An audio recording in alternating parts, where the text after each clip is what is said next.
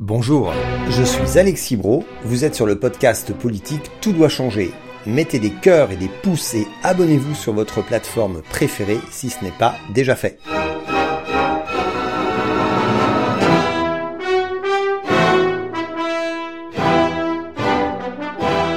Nous revoici donc dans la seconde partie du podcast qui traite de la gestion politique des paniques, avec dans cet épisode un point particulier sur la panique identitaire.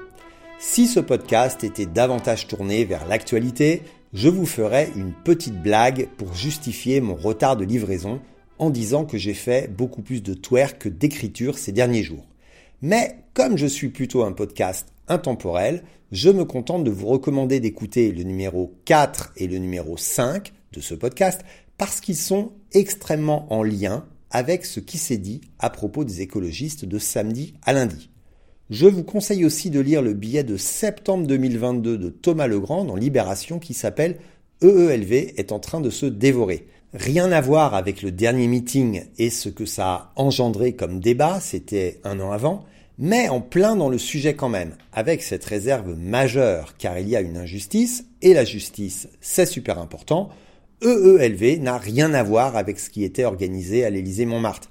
Ça a beaucoup plus été fait contre le parti qu'avec lui, et il suffit pour le comprendre de jeter un œil attentif à la scénographie et aux produits dérivés. Cette situation, qui est bien davantage qu'un détail, participe aussi à l'illustration des difficultés à surmonter. Hop, je ferme cette parenthèse qui fait le lien entre l'actualité et les précédents épisodes. Parmi les différentes paniques qui traversent la société, deux me semblent prendre le dessus la panique environnementale et la panique identitaire.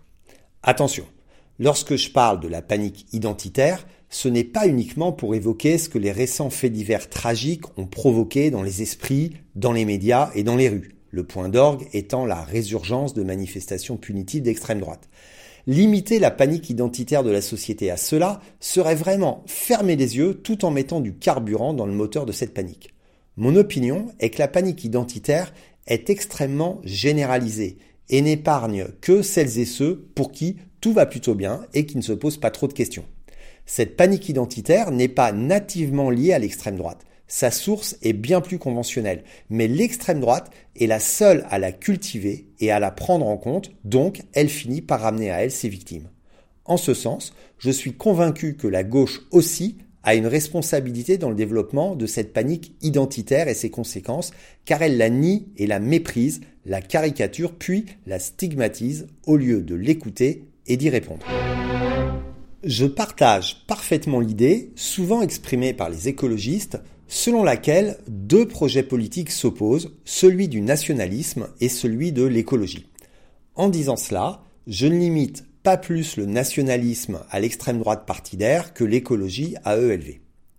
En plus de ces deux projets de société, il y a une grande masse de gestion du délabrement sans véritable projet autre que la tentative de préservation du confort de celles et ceux qui s'en tirent plus ou moins. Le projet de transformation nationaliste et le projet de transformation écologiste s'opposent frontalement, mais je suis convaincu qu'ils répondent à la même inquiétude existentielle même si leurs solutions sont radicalement différentes. L'un suscite l'adhésion beaucoup plus facilement que l'autre car il se fonde sur une solution qui implique le rejet du monde extérieur plutôt que la transformation globale d'un monde et donc aussi de soi-même, mais leur racine est identique, la crainte de disparaître. Je crois que les écologistes auraient tout à gagner à prendre conscience de cette proximité de racines. D'ailleurs, le fait que l'extrême droite investisse de plus en plus le champ de l'écologie devrait les alerter. Je ne veux évidemment pas dire qu'il faudrait que les écologistes deviennent nationalistes. Je dis simplement qu'il faudrait parler aux personnes qui font le choix du nationalisme en s'adressant à leur ressort de motivation, la peur de disparaître, plutôt qu'à leur morale. Les nationalistes ont absolument intérêt à repousser le traitement écologique du risque existentiel, car ils savent très bien que plus le traitement de la crise écologique est repoussé, et plus on se rapproche d'un traitement autoritaire des difficultés que cela engendrera. Et ce traitement autoritaire leur va beaucoup mieux que tout autre. Voilà pourquoi je pense qu'il est extrêmement dangereux de considérer que le camp des progressistes, j'englobe large exprès, n'a rien à voir avec le camp des identitaires. En les rejetant par principe, sans trop chercher à comprendre, on ne fait que les conforter, comme je l'expliquais dans le numéro précédent. Est-ce que la panique identitaire dont Zemmour est l'issue finale mérite vraiment davantage de mépris que la panique environnementale? Ferait bien de s'interroger les écologistes. Est-ce que la panique environnementale mérite vraiment davantage de mépris que la panique identitaire?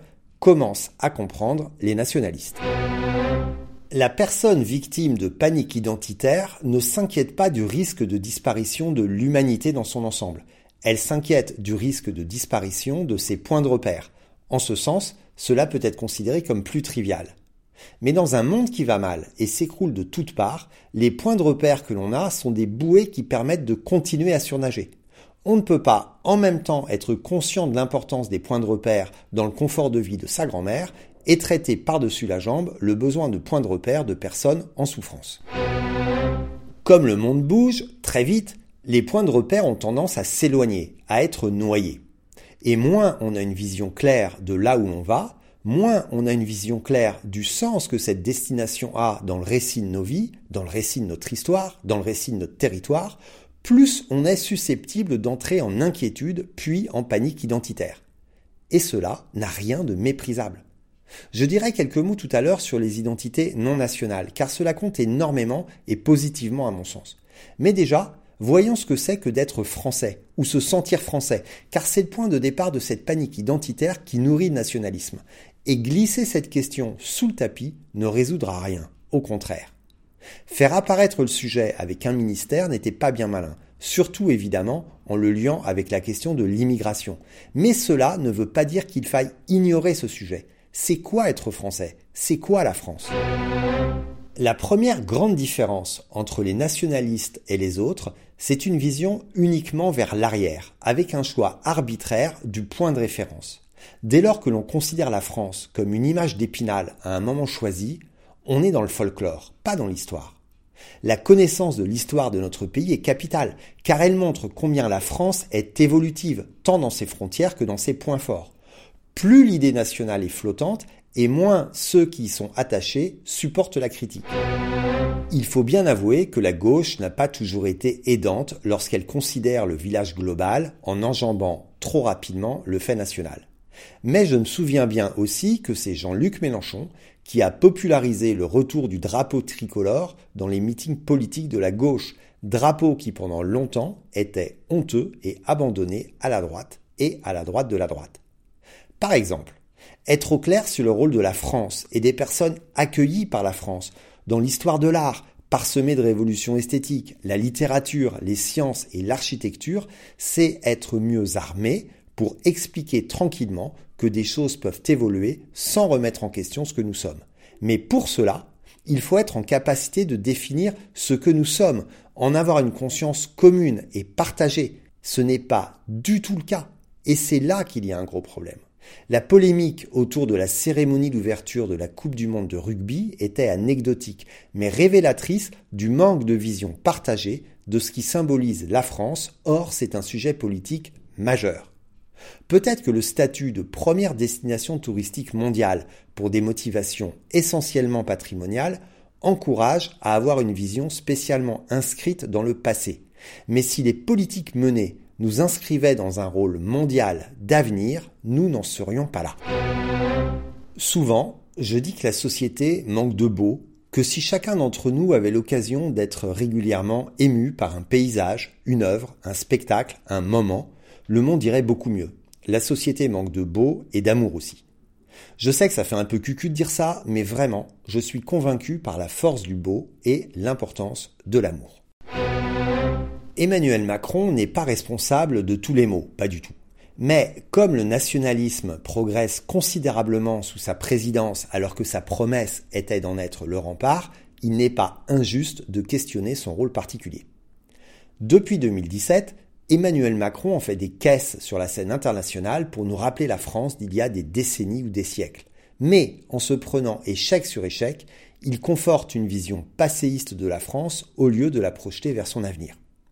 Le défi du siècle est de lutter contre la perte de biodiversité et le dérèglement climatique. Emmanuel Macron a fait mine de vouloir prendre le rôle de leader mondial en la matière, mais les faits le disqualifient. Tous les acteurs politiques ont une responsabilité majeure quand ils encouragent le regard vers l'arrière plutôt que de se projeter de manière réaliste et volontaire vers l'avant. Car en faisant cela, ils poussent à se rassurer avec son nombril plutôt que de chercher un point d'appui devant nous. Je voudrais aussi dire deux mots d'un élément qui je crois favorise la panique identitaire. L'illusion que les identités se substituent les unes aux autres au lieu de s'additionner et de s'enrichir. C'est très enraciné dans la culture jacobine française. N'oublions pas que des personnes, il n'y a pas si longtemps, ont été jetées en prison ou stigmatisées pour parler le basque ou le breton. La plupart du temps, les États luttent contre les cultures et les peuples minoritaires. Et le monde occidental est d'ailleurs assez hypocrite à défendre davantage ces cultures minoritaires quand elles sont loin de chez lui que sur son sol. Il faut être bien incertain du sens et de la force de ce que l'on est pour craindre ce qu'est l'autre. Ce sentiment d'appartenance à des groupes est profondément humain, que ce soit une culture, une nation, une religion, un coin de terre, une famille ou une particularité d'identité. Lorsque l'on est soi-même incertain sur ce que l'on est, on vit d'autant plus mal la proximité avec d'autres personnes qui manifestent leur appartenance à un groupe et ne sont pas pris par le même doute. En faire des boucs émissaires de notre propre panique identitaire est une fausse voie. Pour conclure, je suis absolument convaincu que lutter contre le nationalisme, c'est aussi proposer et défendre une définition ambitieuse et désirable conquérante et réaliste de ce qu'est la France et de ce que c'est que d'être français, sans nier les différentes identités d'appartenance. La panique identitaire, c'est ne plus pouvoir se raccrocher à ce que l'on croyait être sans pour autant se projeter dans ce que l'on souhaiterait devenir.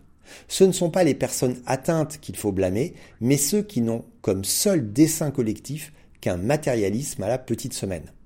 On ne peut pas, en même temps valoriser les philosophes qui s'interrogent sur le sens de la vie et se moquer de personnes qui sont en panique identitaire.